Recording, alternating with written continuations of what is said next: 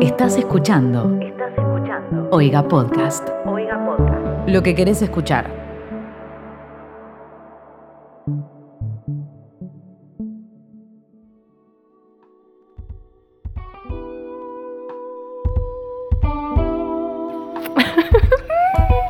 Olis, Olis. ¿Se escucha bien? ¿Se escucha bien? ¿Está todo piola? Gente, esto es solo el comienzo. Esto es solo el comienzo. Eh, bueno. Bienvenidos al primer capítulo oficial de este podcast que se llama En Pijama. Eh, un podcast en el donde mm, En pijama. vamos viendo más o menos cómo hacemos para sobrevivir a nuestros 20, cómo nos convertimos en adultos, ¿Cómo nos convertimos en adultos? qué pasa con nuestras vidas. Eh, es literalmente el podcast cliché más millennial del mundo. Y mi nombre es Miley. y hoy no estoy sola, estoy acompañada por mi excelente amiga Daniela. Daniela. Hola, ¿qué tal? Daniela, Daniela Danusa. ¿Cómo estás, Danu? ¿Todo bien? Muy bien, muy contenta de estar acá. Me siento un poco presionada por, por ser la primera invitada, ¿no? Como que es un montón. Uno no, bueno, pero, un montón. A la vez, claro, a la vez es un halago. Vos pensás que nos estamos tirando la pileta juntas, Total, amiga. si sale mal, ya fue. Claro, para los que escuchan este podcast por primera vez, eh, lo grabamos, va, yo lo grabo porque soy la host de este podcast, Miley. Miley. eh, en vivo todos los jueves en mi canal de Twitch que es arroba saintmiley. Arroba Saint Miley. Así que si quieren para la próxima transmisión estar, se, me siguen, se ponen las notificaciones y me ven en vivo grabarlo. Yo quiero solamente decir que Em. me compré una bata. Perdón, me quedé sin voz. Me compré una bata, problemas técnicos, eh, solamente para este programa. O sea, ahora me la saco y la tiro. ¿Sí? Yo quiero decir que la única bata que tengo... El vino, los nervios, la bata. Em. Qué, buena, qué buena banda. Sí, sí, sí. Literal, la bandita indie de La Plata. Em, Danu, Dime. ¿de qué va a ser la temática de la que sos? Hoy vamos a hablar de vamos a hablar de lo que es ser freelancer, de lo que es ser eh, hacer trabajo freelance, eh, de ser, tu, propio, jefe. Ser tu propio jefe. Pero buen jefe. de los piolas. Sin estafar a ningún ser querido. Exactamente. Literalmente sos tu propio jefe porque sos vos y vos. No hay otra y persona. nadie más que vos. No, no hace falta vender ninguna máquina, ¿sí? Está todo bien. No. Eh, bueno, haz tu, haz tu introducción, que es tu programa. Yo, yo, soy, yo voy a ser la panelista, tipo, si querés puedo hacer muy bueno. Muy bueno. ¿Por qué esta temática? Les cuento que elegí esta temática porque para quienes escucharon el piloto de este podcast eh, se habrán dado cuenta que ventilé demasiado sobre mi vida privada y sobre los problemas que me trajo el laburo freelance a mitades de este año en lo que osé llamar Cuarentena Season 2 Cuarentena Season y la, la comparé con la Season 2 de, de True Detective, Nunca- de la peor temporada 2 del mundo. Es la Daniela mejor está del mundo, literalmente eh, Sí. lo fue. Así que nada, me pareció adecuado que empecemos con el primer capítulo explicando un poco más sobre cuál es mi trabajo o qué significa trabajar de manera freelance. Que bueno, también lo que tenemos en común con Danu es que hemos trabajado de manera freelance, pero en híbridos medios extraños. Sí. Así que nada, podemos darles una perspectiva un poquito más abierta y extraña sobre la situación. Siempre, obviamente, teniendo en cuenta que nosotras no somos ningún tipo de expertas en absolutamente nada eh, y que estamos acá para compartirles nuestras experiencias en el campo laboral independiente. Y si los ayuda, buenísimo. De hecho, capaz que los ayuda Y más si que no- a lo que nosotras nos ayudó. Sí, Pero mal. sí. Nosotras, bueno, eh, las dos somos publicistas. Publicistas. Y las dos somos community managers. Community managers. Eh, y las dos somos freelance. Eh, y la vida nos unió por esas casualidades. Y nunca trabajamos juntas eh, con, un, con un cliente, pero sí trabajábamos juntas de compartir un espacio. Porque eso es una de las Sí. cosas de ser freelance, que es que vos trabajás más a tu, a tu bola, a- con tus horarios y demás. Y bueno, como publicistas y como community manager, que era más lo que estábamos haciendo en estos tiempos, eh, es como que el trabajo de community manager es freelance o sí.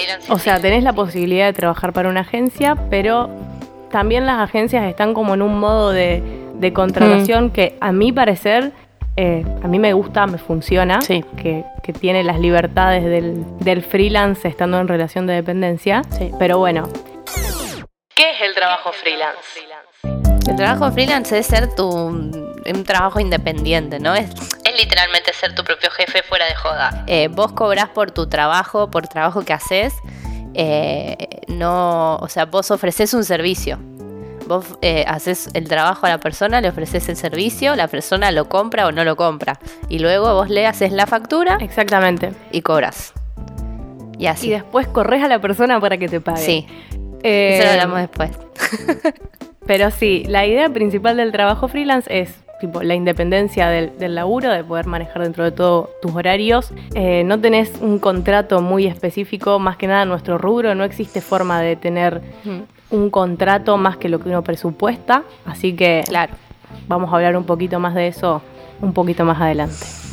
Y en cuanto a nosotras, les podemos contar un poco de cómo empezamos a trabajar en este, en este formato. Y yo por mi parte les puedo contar que empecé a trabajar más o menos a los 21, tipo a tener trabajos.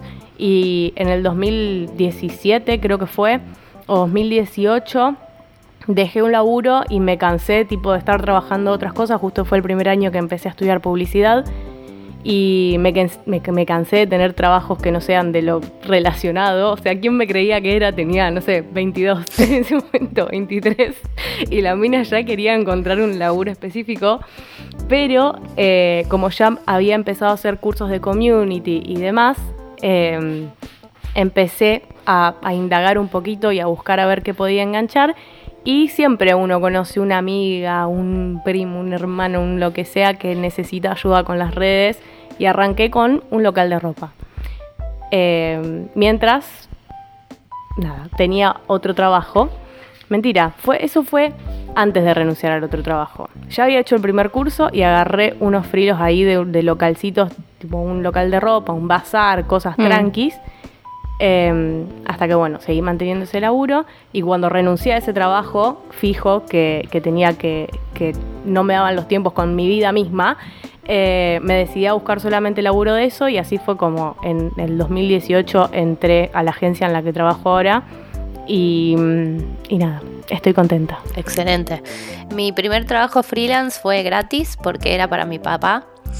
Eh, la primera vez, verdad, eh, la o sea, en, en el momento en que yo soy bastante más mayor, no se dice así, ¿no? Pero yo soy mucho más grande que Miley, no tan grande, no chicos, tampoco tanto.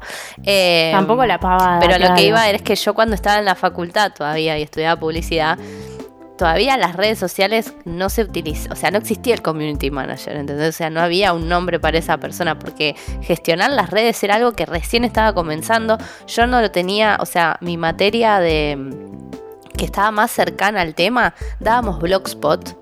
eh, y vimos Facebook muy, Claro, muy por locura. arriba. Eh, Instagram hacía muy poco que existía y, y era todas fotos, o sea, no era para vender. Entonces como que yo medio que me metí en el mundo de, de las redes como por, por, por cuenta propia, así tocando, y de hecho eh, eh, todavía el emprendimiento familiar existe, y, mm, y medio que es mi ratón de laboratorio, o sea, todo se prueba ahí. Todo lo nuevo que aparezca, todo lo que siempre. y- Sí. Y, y yo aprendí medio así como toqueteando y en la mía. Y luego, eh, cuando, cuando ya estaba eh, buscando trabajo de lo mío, porque yo había trabajado en medios un tiempo y no me gustaba, después me fui eh, a vivir a otro país un tiempo, después volví. Ahí trabajé, pero hice en realidad unas prácticas, entonces como que no era un trabajo, trabajo. Y cuando volví a Argentina, también fue medio por, por un contacto que me contratan como freelance para una agencia, pero no para la agencia, sino para un cliente de la agencia. ¿no? Un cliente de la agencia quería un community y la agencia estaba buscando de manera freelance un, un community. Dijo, bueno, listo, me lo dieron a mí. Y eso terminó siendo a que el cliente se vaya y a mí me terminen dando, 11 clientes. o sea, uno Claro. se fue, entraron 11. Se va uno, se va uno, entran 11. Entonces entré directamente. Matemática, gente. Fue re bueno, o sea, para mí fue genial, pues yo había, el cliente se fue, me dijeron, bueno, cuando entré un cliente nuevo, obviamente entras vos, serías vos la siguiente, y yo dije, buenísimo, Eh, y un día me llamaron, no sé, 10 días después, me dijeron, che, ¿qué, qué te parece 11? Y yo tipo, bueno.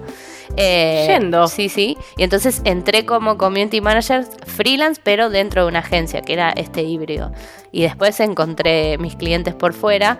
Y sí, es como que el boca a boca es fundamental en este rubro, porque es lo que dice ella. A mí me contactaba gente como, che, me pasó tu número fulano de tal, que me dijo que vos manejás redes.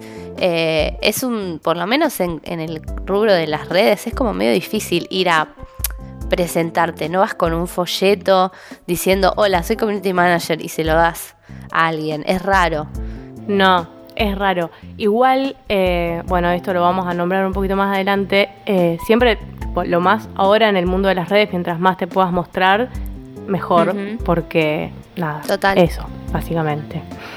Em, pero bueno, si querés, Dani, ¿te parece? Empezamos con las preguntas. Por supuesto.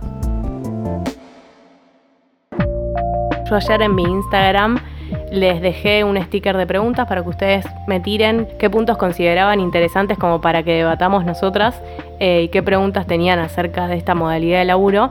Y una de las primeras que nos enviaron fue cómo animarte a arrancar sin experiencia. Y bueno, justo era un poco de lo que estábamos hablando. Es como que eh, necesito, la, la experiencia se la vas a tener que terminar haciendo vos solo. Entonces, puede ser una buena idea arrancar haciéndole algo de onda a alguien como, che, te tiro, te tiro unos tips o te lo hago yo, haces algún canje eh, o cobras muy barato. Empezás, tenés que empezar por algún lado. Y siempre hay alguien que, o sea, en este momento está lleno de emprendedores. Todos tenemos un... Más ahora... Sí, ahora más que un... Ahora en medio de la, de la pandemia eh, es como que, no sé, mm. estalló todo. Todos tenemos un amigo que vende aritos, que, no sé, que vende tortas, o sea, es como que en este momento, y Reda, para mí Reda decirle, yo me acuerdo que en un momento tenía una amiga que vendía tortas y como quería practicar un poco de diseño gráfico para la facultad y le hice los flyers. Y es más, creo que ni le pedí permiso, le dije, che, mira, te hice esto. Si querés, úsalo.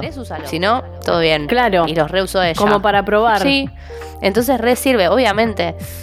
Al principio es re difícil porque no te van a pagar o porque te van a pagar muy poco, porque también la experiencia va haciendo que, que, primero... Que tu laburo valga, un poco más. Y, que, y, la práctica es re importante para dar un buen laburo. Siempre, siempre.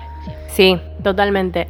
Eh, y más para también mostrar qué, qué, es lo que sabes hacer, porque eh, mm. más allá del boca en boca, nosotros, y más que nada en el, como community, es muy difícil armarte un portfolio, por ejemplo, que son cosas que nosotras hemos hablado, eh, porque es como que dentro de, todo lo que se hace, si laburás freelance, capaz que haces todo.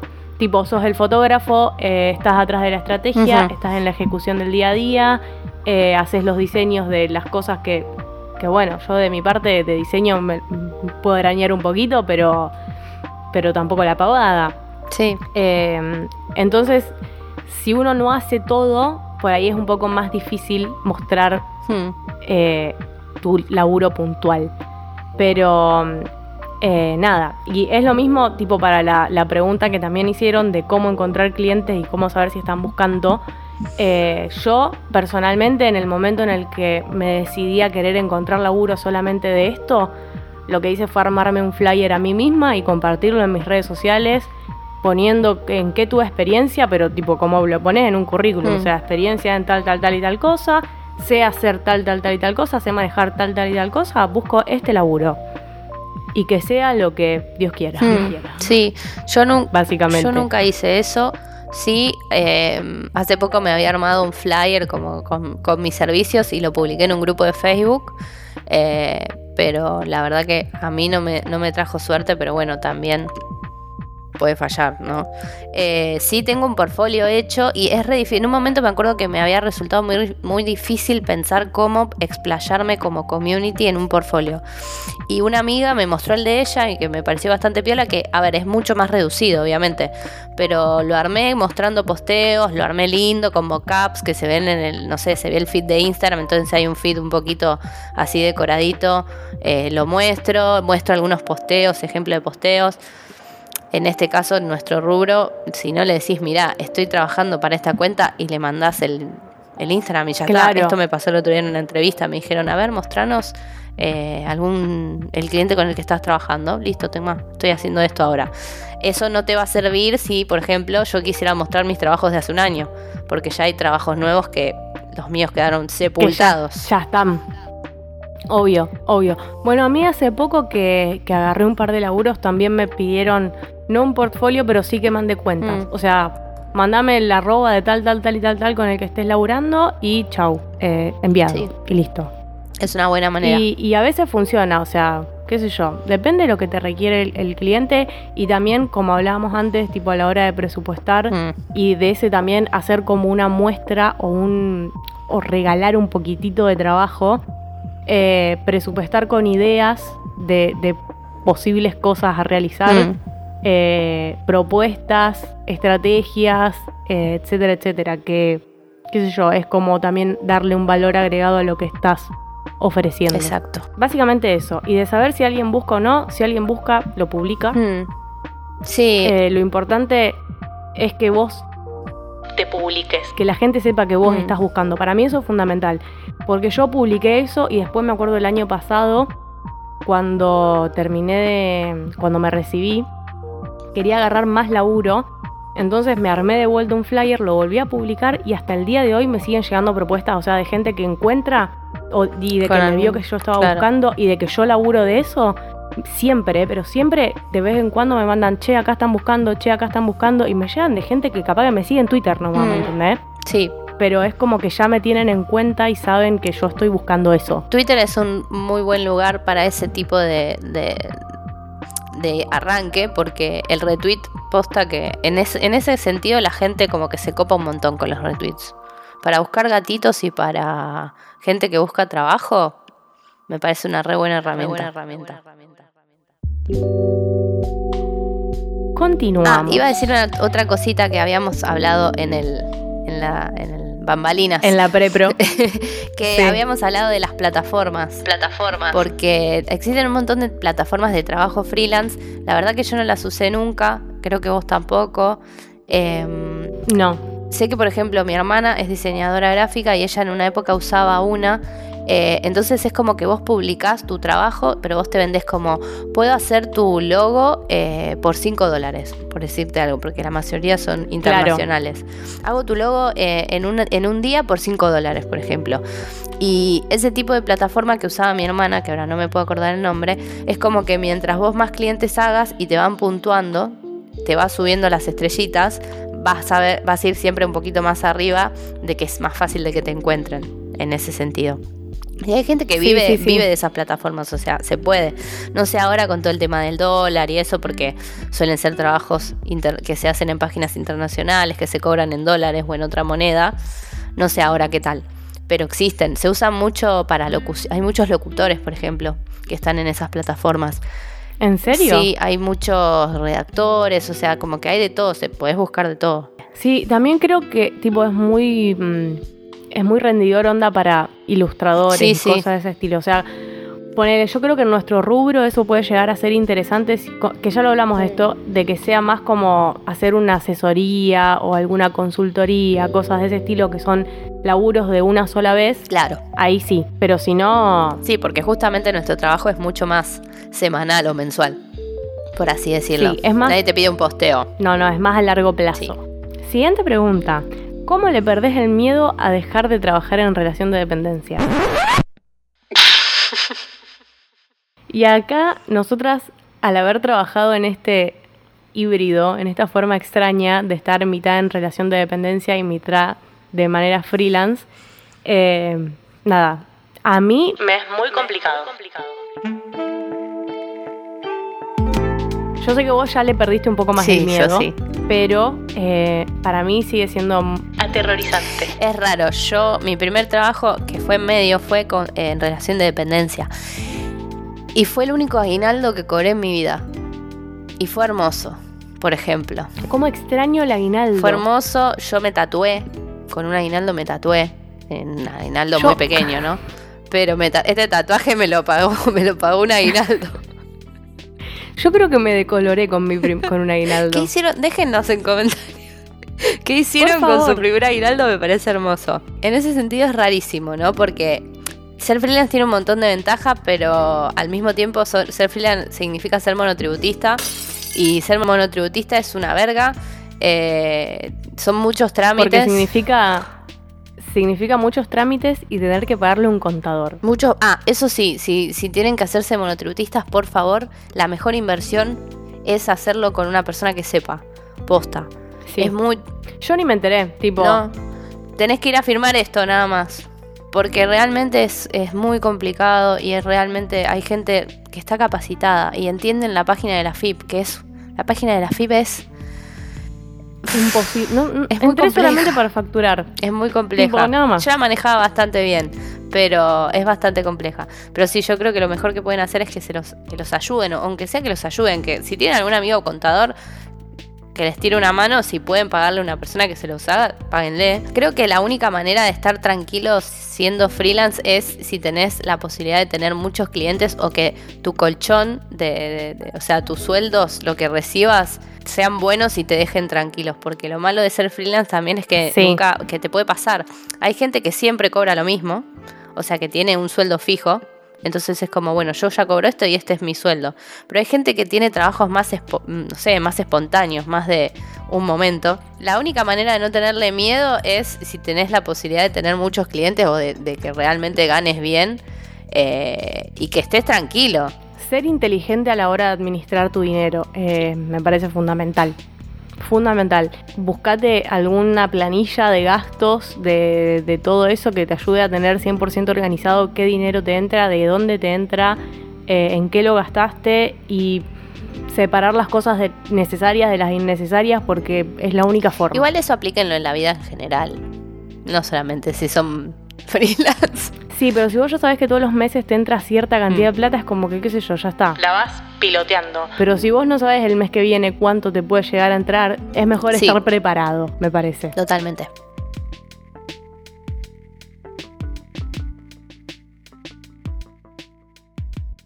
Ahora podemos ir a la parte de cómo hacer que valoren nuestro trabajo. ¿Cómo hacer que valoren nuestro trabajo? ¿Cómo hacer que valoren nuestro trabajo?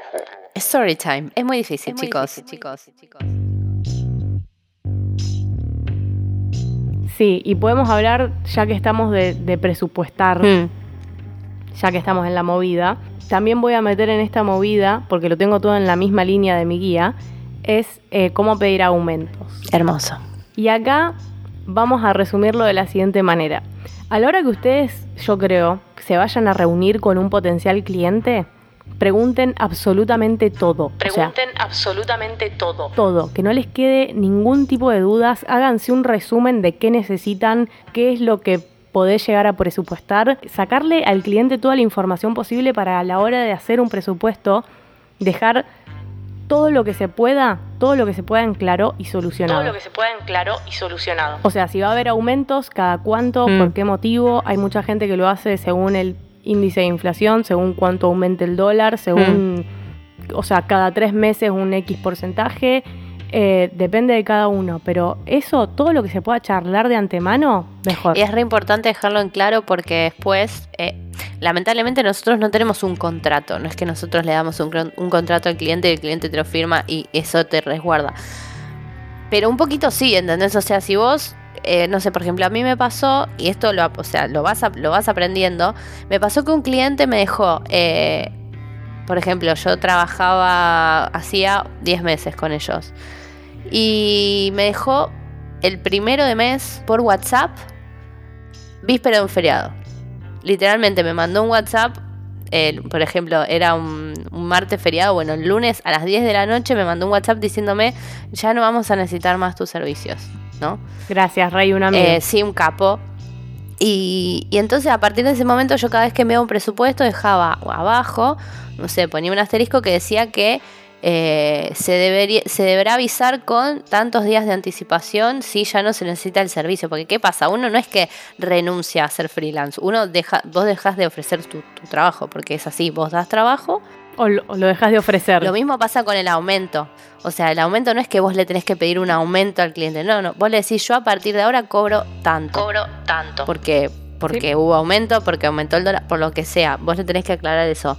Si lo pueden dejar aclarado, que ya de por sí puede ser que cada tres meses haya un aumento, genial.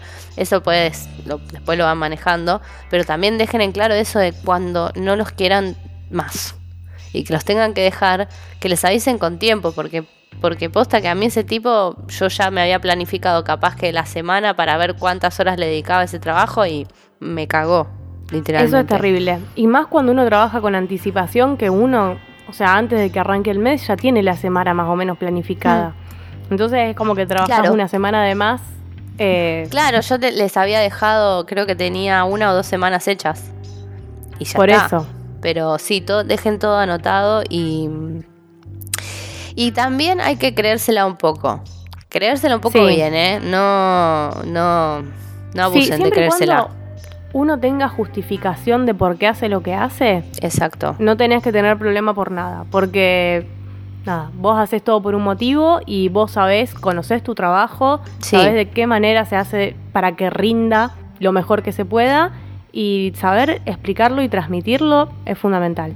Y por eso todo lo que se pueda dejar aclarado desde un principio, la mejor. Lo mismo como para exigir un pago, Ah, eh, sí. tener aclarado que se cobra de cierta fecha a cierta fecha del mes, si se cobra Ah, mes sí. vencido, Avisen en qué eso. fecha, con qué método, todo eso, todo lo que puedan arreglar de antemano me parece fundamental. Y sí, es re difícil, pero tienen que hacerlo valer el trabajo. Y si le tienen que mandar un mensaje al cliente el 11 o el 12 o el 13 porque no les pagó, mándenselo. O sea, yo- yo entiendo porque es re feo. Es como cuando, no sé, pagás un regalo y no te pagan, la- eh, las demás te tienen que dar la plata y no te lo dan. Sí, es re incómodo, pero bueno, no es lo mismo, ¿no? Pero a lo que voy. Che, eh, te aco- acordá- le decís, eh, hola fulano, recordá que el pago se hace del 1 al 10, por favor, en cuanto puedas, deposítamelo o mándamelo Obvio. o lo que sea. Esta semana tuve que exigir dos pagos. Y la verdad, no se me cae la cara por eso. O sea, Oye, si aparte sabes que tu justo- trabajo, es tu trabajo y está hecho y lo hiciste. Y eh, capaz que es plata que re necesitas claro, por algo, porque tenés que pagar algo. totalmente. En general se pide del 1 al 10 por eso, porque es cuando hay que pagar cosas. Cuando hay que pagar todo. Sí, entonces eh, es re feo. Traten de ser, en ese sentido, traten de. Es re difícil porque nosotras lo decimos así como. Traten de ser y después yo estoy tipo, hola, por favor, acordate de depositarme te quiero", literalmente, literalmente un chihuahua. Sí, pero igual para exigir pagos no me da vergüenza. O sea, de Yo verdad. me- yo- a mí me ha pasado muy pocas veces que, me, ha- que, que he tenido que exigir. Fueron más las que me he colgado yo en ir a buscarlo que, o que Sí, me bueno, lo... Eso me Tener pasó que un ir a buscarlo es terrible. Eh, y a mí me pasa, me pasó este mes que me, como que pateo facturar. Eso no está bien, no le hagan caso. No, no, no, No le hagan caso, No, no lo lo hagan. hagan. Pero yo pateo mucho facturar. A mí problema. me encantaba facturar. Me re divertía. Me pone nerviosa a mí. Siento Claro. que es mucha responsabilidad. Sí, a mí sí me daba mucho miedo equivocarme. Tipo poner Por un eso, cero de más. tipo un cero de más, poner- Sí, onda. sí, sí, un cero de más. Igual lo sé que no pasa nada, pero, No, pero bueno. Ah. Eh, lo que les iba a decir es que también hay mucha gente que no lo hace. Hay gente que sí lo hace de mala, pero hay gente que no. De que capaz que les tiran el. Che, te puedo pagar la mitad ahora. Che, te y- puedo pagar la mitad ahora y... Ojo, No. porque esas mitades nunca llegan. Fíjense. Se- traten de ser como claros. No malos, claros. Uno sabe Sí. a quién permitirle y a quién no, así que nada, hay que ser cuidadoso, responsables y cuidadosos.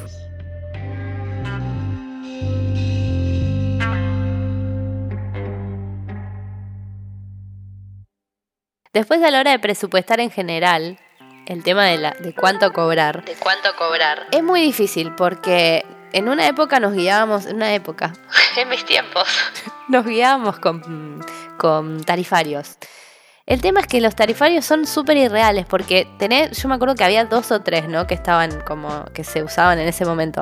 Y había algunos que eran como súper baratos y otro era como 8 mil pesos por un sorteo de Instagram.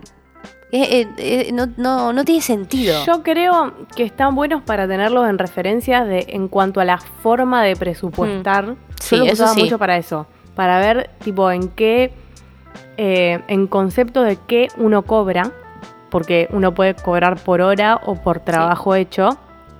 Eh, yo nunca cobré por hora porque me parece muy No. difícil de, de manejar, de rendir esas horas, de, de poder asegurar ese tiempo. Pero mm, nada, los tarifarios me parecen muy útiles para eso, para saber de Sí. qué, en qué estructura poder Mm. hacer un presupuesto. Si necesitan saber cuánto cobrar, lo ideal es o que lo hablen con colegas O que lo hablen con colegas. que estén en la misma, tal, tal vez conozcan a alguien que, que, o sea, si tienen confianza, obviamente, para preguntarle, che, vos cuánto le cobrarías a tal o cuánto estás cobrando. También depende mucho del cliente, porque no es lo mismo un cliente recontra marca, una empresa recontra grande, que un emprendedor que recién está comenzando. Creo que eso nos pasa también, ¿no? Eh, no le vamos a cobrar lo mismo. Eh, y eh, la otra que pueden hacer es que, que puede, es media rara, es que consulten a gente que haga el mismo trabajo. O sea, hola, ¿me pasás el... eh, ¿Cuánto cobras por hacer tal cosa? Ojo con eso, porque la ciudad en Rosa- Rosario por lo menos es muy chica y nos conocemos todos. Sí. Y una vez me acuerdo que, no me acuerdo quién vino y me dijo, che, ¿dónde la conoces a fulana de tal? Y yo sabía que la chica era diseñadora gráfica. Me dice, ah, no, porque me está... Y, y la persona que me estaba preguntando también. O sea, porque me está preguntando cuánto cobro eh, un diseño de tarjetas personales. Entonces era como, claro, es diseñadora gráfica y quiere saber, porque ella, ella no le va a pedir a una, ter- a una persona que Claro. te haga tarjetitas personales. Ojo con eso, puede ser un arma de doble filo. Pero creo que todos tenemos colegas que hacen lo mismo, o que están en la misma, o que capaz le pueden preguntar a alguien. O grupos. No sé. Sí.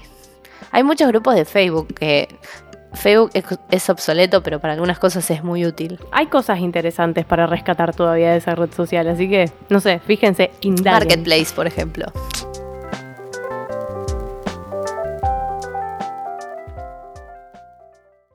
Eh, últimas dos preguntas en realidad. Tenemos toda la temática de planificación, organización, horarios, eh, etcétera, etcétera, etcétera.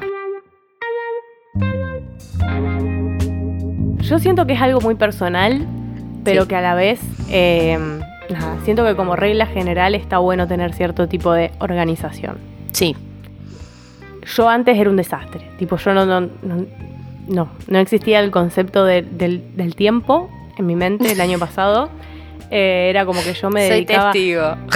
También, claro, Danu Pobre fue la que tuvo que hacer coworking conmigo todo el año pasado sin que yo labure una hora de corrido, porque era tipo hacer 20 minutos de trabajo y media hora mirando el techo, eh, Sí, haciendo sí, sí. masa para empanadas, tipo en cualquiera. Yo era la que tenía los pantalones en esta en Claro, esa casa. literal. Literal. Y Miley me miraba era- hasta fascinada y me decía, o la primera vez creo, o la segunda vez que fui, me dice, che, trabajás un montón. Para mí era una banda.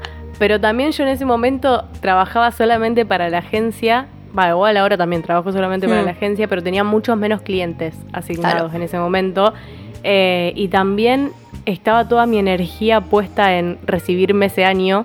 Entonces era Mm, como que. estabas en. Nada. Paseaba entre trabajar y hacer cosas para la facultad. Entonces era como raro. Yo creo que la clave sí es, or- es organizarte. También depende mucho de la personalidad. Y hay una realidad. eh, no todas las personas están listas. No todas las personas están listas. O pueden ser freelance. No, no, no. A mí me cuesta un montón todavía, en un montón de aspectos. Eh, en lo que hablábamos antes de dejar claro, de- tienen que dejar claro sus horarios. Hay gente que le gusta trabajar a las 3 de la mañana. Hay gente que le gusta trabajar de noche.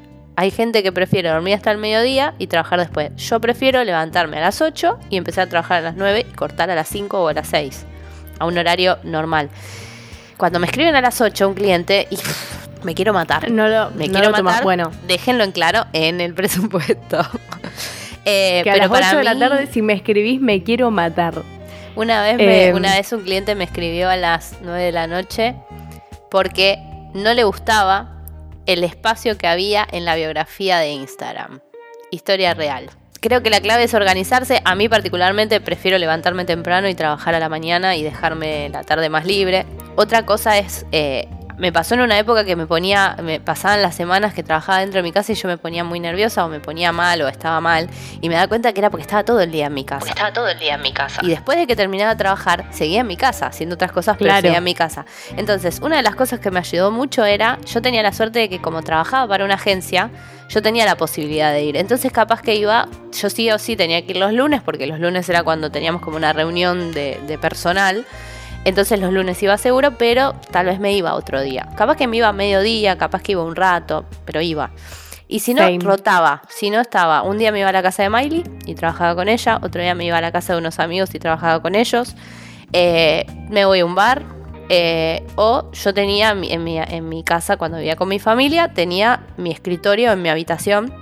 Entonces a veces trabajaba en mi habitación y a veces trabajaba en la sala, por ejemplo en el living de mi casa.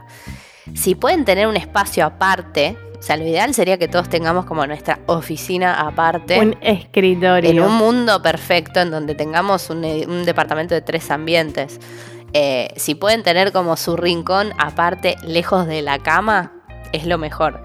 Pero no se puede siempre. Acá desde que nos mudamos pusimos como regla general que iba a estar el escritorio, o sea, nunca estuvo en duda que el escritorio iba a estar o no. Siempre tuvimos en claro que iba a estar. Y es como el lugar. Que ahora, Sí. obviamente, como Nicolás, o sea, ahora sí trabaja en, en casa, pero Hmm. en la general no. Y aparte a él le gusta trabajar más en la mesa. No, no es muy del escritorio, me parece. A mí, a mí me gusta más trabajar en mesa también, ¿eh? Lo he, me he Eh, a dado mí- cuenta. A mí el escritorio me encanta, pero aparte me gusta cómo está, porque tiene la plantita eh, y Eso está eso, lo, lo que hablábamos antes, de tener el escritorio o el espacio de trabajo con cosas que nos gusten, como para que te entusiasme sentarte a hacer cosas ahí. Y yo tengo el potus que va cayendo por un costado, tengo mis cables ordenados, tengo Los mi libros. velita, los libros, qué sé yo. Es un espacio ameno en el cual estar sentado ocho horas todos los días. Claro. Entonces es, qué sé yo, te da ganas de levantarte e ir a ese lugar a dedicar ese tiempo. Sí, totalmente. Para mí, si uno se arma, aunque sea. Y si no podés tener un espacio, una oficina propia en tu casa, tener el escritorio al lado de la cama, pero bueno, ponerle onda. Porque son Sí. muchas horas las que vas a estar ahí. Eh, y después ya son cosas como súper. Ah, pero tener una silla cómoda, posta. O sea, una silla que no te haga mierda la espalda. Eh, tener una ventana, que entre un poco de luz. Eh, la luz es re fundamental. La luz, la luz es fundamental. Tener luz es re fundamental. A veces estás, también depende del laburo. Capaz que a veces le dedicas dos horas de tu día y a veces le dedicas ocho. Entonces, como que, no sé, si trabajas en un lugar ameno, mejor.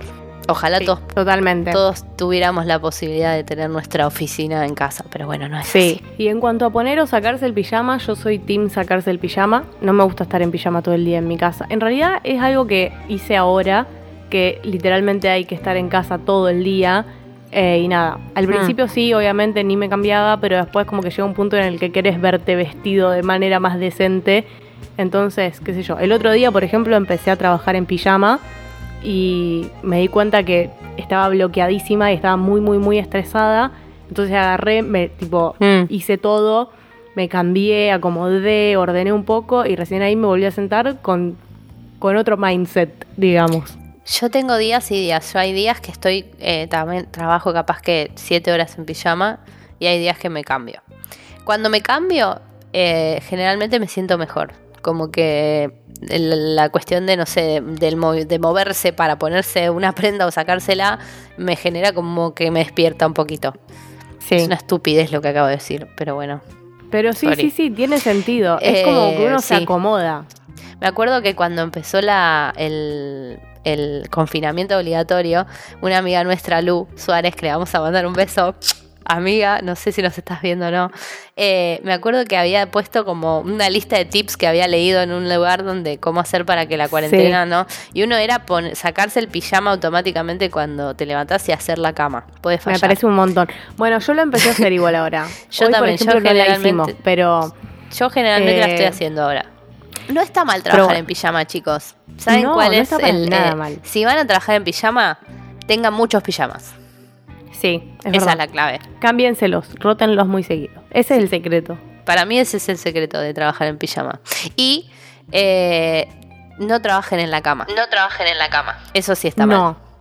Primero no, háganlo por no. su espalda. Son jóvenes. Muchos de los que de los que preguntaron, creo que son gente Sí. muy joven. Yo no soy tan joven. Y les juro, no es por la cama esto, ¿eh? Pero la espalda empieza a doler en un momento, chicos. Tengan una Sí. buena silla, inviertan en una silla gamer.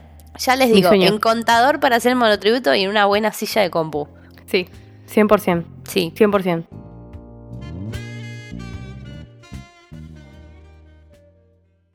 Bueno, y vamos con la última, la última pregunta, Es difícil esa, ¿eh? que es cómo dejar un cliente. ¿Cómo dejar un cliente? ¿Cómo dejar un cliente? cliente, cliente? Te quiero como amigo. no me dejan Te quiero como amigo, pero no, no va para más. Eh, no, yo creo que acá la táctica fundamental es Sí. eh, anticipación Anticipación, y soluciones. soluciones. Sí, anticipación para mí clave. Y simpatía. Simpatía, mucha buena onda. Eh, mucha, mucha buena onda, en el sentido de ir con la mejor, de que no se puede más, eh, o yo tengo tal cosa que me impide hacer esto por más tiempo, Sí. qué sé yo. A veces uno está sobrepasado de compromisos y tiene que saber eh, qué seleccionar, qué dejar de lado, que fue lo que me pasó a mí hace unos meses, va, el mes pasado, más que unos meses. Es unos ya no meses tengo es que se percepción sienten como si fueran mil. Pero sí, saber decir que, que hasta cierto punto se puede y en cierto punto no se puede más. Eh, Ujú. Ir con una recomendación de una persona, che, tengo a tal persona, eh, es de mi total confianza, eh, sé que les va a rendir bien, puede funcionar fantástico, dejas ese contacto por ese lado como para ver qué pasa y listo. Nada, ya está. ¿Qué vas a hacer? ¿Qué vas a hacer? La vez que renuncié fue renunciar a un trabajo, porque si bien yo era freelance para la agencia, yo tenía un jefe, Claro. una persona arriba mío y un equipo. Ah, no hablamos de trabajar en equipo. Bueno, Tampoco. pero Después trabajo vemos, en el- vemos. sí. Y mm, como que bueno, se renuncia. Yo lo que hice fue lo que dijo ella. Con mucho tiempo, yo lo hice con un montón de tiempo de anticipación. En general, 15 días está bien. Yo fui un mes y medio antes porque soy una sacada. Bueno, pero porque también ya tenías todo más o menos solucionado, entonces sí, seguir yo tenía, pateando era ¿no? otra cosa, era lo mío era otra cosa. Pero como que sí, con la mejor, explicando, mirá, me pasa esto. En mi caso también fue que no me estaba yendo porque estaba teniendo un problema en particular con... Porque también te puede pasar eso, que te terminas yendo porque la estás pasando para el culo, porque puede pasar. No era mi caso, pero con buena onda, explicando bien, porque primero, nunca se sabe si podés en algún momento, si volvés para atrás, si la vida te... Nunca se sabe. No. Nunca se sabe si necesitas una carta de recomendación, que eso también es Eso muy importante, fundamental. mucho, muy importante. Mucho, muy importante. Eh, el tiempo para mí también es clave, con, avisarle con tiempo, primero como para que la persona pueda prepararse de, de decir, bueno, listo, está, se va esta persona, bueno, necesito una persona nueva. Y en lo, si se puede y tenés a alguien para recomendar, Mejor. hay gente, hay- yo conozco gente que ha entrado tipo, listo, y se dieron tipo, shuk, Sí, tipo, sí, me sí. voy, pero tengo esta, listo, en roque. Cambiazo. Y no ha pasado nada. Totalmente. Eh, eso está re bueno también. Es re difícil dejar clientes, creo que es lo más difícil de todo. Sí. Sí, es muy complicado tomar la decisión, pero una vez que lo haces, no es tan tremendo como, como parece. Eh, más porque yo creo que uno siempre tiende a, a verlo de manera negativa a la reacción que puede llegar a tener. O sea, uno se adelanta de muy mala manera a la reacción de la otra persona. Y generalmente nunca pasa, porque siempre hay Total. qué sé yo, parte si uno va con las, con las cosas claras, creo que somos todos adultos y podemos entender los motivos de, de los dos lados. Entonces me parece que no tendría que haber ningún problema. Yo el día que fui a renunciar fui súper nerviosa, pero muy, muy, muy nerviosa. El día anterior no había dormido. Yo hacía tres meses que sabía que me iba a ir de ese trabajo, entonces era como que fueron tres meses de guardar un montón de información Claro. y pasarla mal. Y, y cuando fui, pero me, no sé, más, más, más, más o menos no me abrazaron y me dijeron cosas súper lindas, entonces como que No pasa nada. al final es más tranquilo. Yo creo que también tuve suerte en un montón de aspectos, pero en general si uno va bien, si no, si la cosa está bien, si uno va con, con tiempo y demás, no tendría por qué ser difícil. No. Siempre uno en nuestra, en nuestra mente estamos nerviosos y vamos a flashear de que nos van a querer pegar Sí, un matar. tiro, pero no pasa. En general, Sí, totalmente. en general.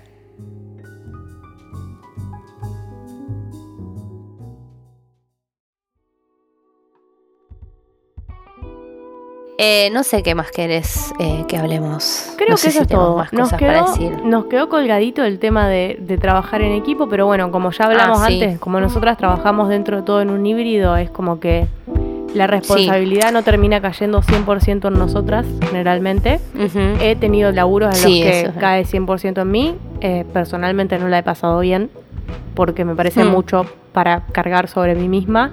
Eh, pero también por el hecho de que yo no estoy 100% acostumbrada a trabajar de esa forma. Y, y bueno, nada, prefiero trabajar en equipo toda la vida. Sí. También- Yo en general nunca. Sí, decime. Hay que tener en cuenta que hay que encontrar personas de confianza para trabajar en equipo. No es fácil. Exacto. No es fácil enganchar. Eso iba a decir yo. Pero, Sí. pero si se puede, Eh, creo que todos tenemos posibilidad de encontrar a alguien con quien enganchamos justo y sabemos que pueden funcionar las cosas. Así Hmm. que si se puede, la mejor. Eso es algo que pasa, que pasa mucho en la facu, ¿no? Como que te hacen trabajar en dupla, como para que encuentres a tu, a tu match, ¿no? Después en la vida real no es tan así. A mí me pasaba que era lo que te pasaba a vos, que como al trabajar para una agencia también, trabajás con todo un equipo. No so- yo era la community, pero teníamos el fotógrafo, Claro. el de audiovisuales, el que hacía la pauta, el que se encargaba de Google eh, y los diseñadores gráficos. ponele. Entonces así es distinto. Sí. Yo nunca tuve que hacer todo. Fueron muy, con, ves, muy, muy Yo contadas es- de las manos las veces. He tenido que hacerlo, pero justo me tocó con clientes a los que había que prestarle mucha atención, en el sentido de que muchas Hmm. veces hay que estar corriendo atrás de que te pasen la información de que necesitas tal cosa, necesitas tal otra. eh, Sí. Y eso es medio agotador para mí. Pero bueno, siempre me ha tocado trabajar con gente buena onda. O sea, es agotador para mí en el sentido de que yo encima de eso tenía un montón de otro, de otro trabajo. Entonces es Sí, como que en ese momento no podía con todo. Pero, pero bueno, qué sé yo, uno conoce sus límites también y si no los conocerá con la experiencia. Eso también. Eh, a mí me. Yo mm, hablábamos mucho con ella porque yo también tuve mi, mi mental breakdown en una época de mi vida en la que el trabajo me estaba sobrepasando y yo lo único que quería hacer era volver a mi casa y llorar.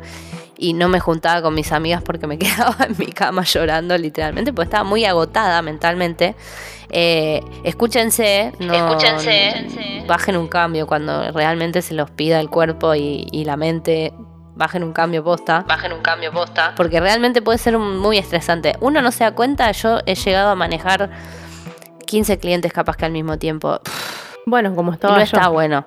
Y a Es veces mucho. manejaba 5 clientes, pero de cuales 4 eran súper intensos. Por eso. Y, y- y la pasás mal, la pasás mal. Entonces, sí, la plata es linda y ganar esta plata está buenísimo, pero también está bueno tener salud mental y tiempo para estar con sus amigos y, y seres, queridos. Totalmente. Adhiero Exacto. 100%. si van a armar un equipo, eh, no me está bueno trabajar en equipo, tipo si se arman como un equipito freelance de un diseñador y un community, un comunicador y un diseñador, o sea, creo que está re bueno.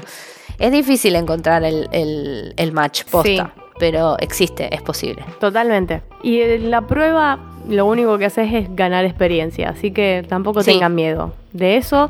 Y si hacen las cosas de manera coherente, tampoco nadie se tiene que ofender. Así que, nada, ténganse confianza, Ténganse confianza. me parece, Sí. que es lo fundamental. Y si, y si están trabajando de lo que les gusta, no trabajarán un solo día de su vida. Mentira. Me parece la frase más Mentira, horrenda mentira. del mundo, La porque peor frase del mundo. si hay algo Mentira, feo no, pero en esta si vida, trabajan de lo que es trabajo. si trabajan de lo que les gusta, Sí. está bueno. Sí, A en, veces. en su buena medida. Porque Sí. a mí me gusta mi trabajo, pero cuando lo estaba haciendo 12 horas por día, me dejó de gustar. No te gusta. Yo mi trabajo me gusta, listo, hasta cierto punto, porque es mi trabajo, yo después puedo hacer otras cosas de mi vida. Eh, pero convertir un hobby en un trabajo me parece un poco mucho. Tipo, convertir un No, hobby en no, responsabilidad no. me No, parece un montón. Así que cuidado con eso. Pero bueno, me parece que este es un buen momento para Cortar, cortar. Resumir. eh, hagan lo mejor que puedan. Siempre si trabajan desde la honestidad y desde la confianza, va a estar todo bien. Así que, Fuerzas, amigos. Va a salir todo bien, todo va a estar bien. Todo Bueno. pasa, dijeron las sí. Pero bueno. Bueno, gente, esto ha sido todo por este episodio de En Pijamas.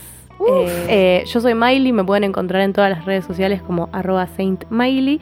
Si quieren ver el próximo vivo en Twitch, será el próximo jueves, así que me pueden seguir como Saint Miley, como ya les dije, y me activan las notificaciones y se enteran de la próxima. Eh, muchísimas gracias Daniela por acompañarme en esta primera edición. Muchísimas gracias a vos por haberme invitado. Me hiciste tomarme un vino sola. ¿Cómo te sentiste? La última vez que tomé vi- vino en una videollamada no terminó bien.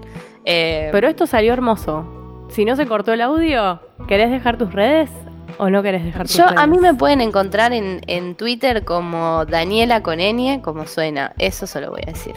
Bueno, me parece perfecto. Y recuerden que En Pijama es un podcast de Oiga, una productora hermosa rosarina, eh, conformada por gente fantástica como soy yo, Tobias Traglia y Fermina Rizabalaga, eh, que siempre nos pueden dar su botito de amor suscribiéndose en nuestra página web que es oiga.home.blog, nos dejan su cariñito, es muy poquita plata y nos ayudan un montón a seguir haciendo podcasts como este y muchos más que están dentro de la familia de Oiga. Eso ha sido todo por hoy. Muchísimas gracias. Chau chicos. Muchas gracias por todo. Nos vemos tal vez en otro episodio. Bye. Y escuchen el próximo lunes eh, una nueva edición de En Pijama. En realidad la primera, así que nada, los espero. Bye, gracias. En pijama, pijama, pijama. En pijama, pijama, pijama.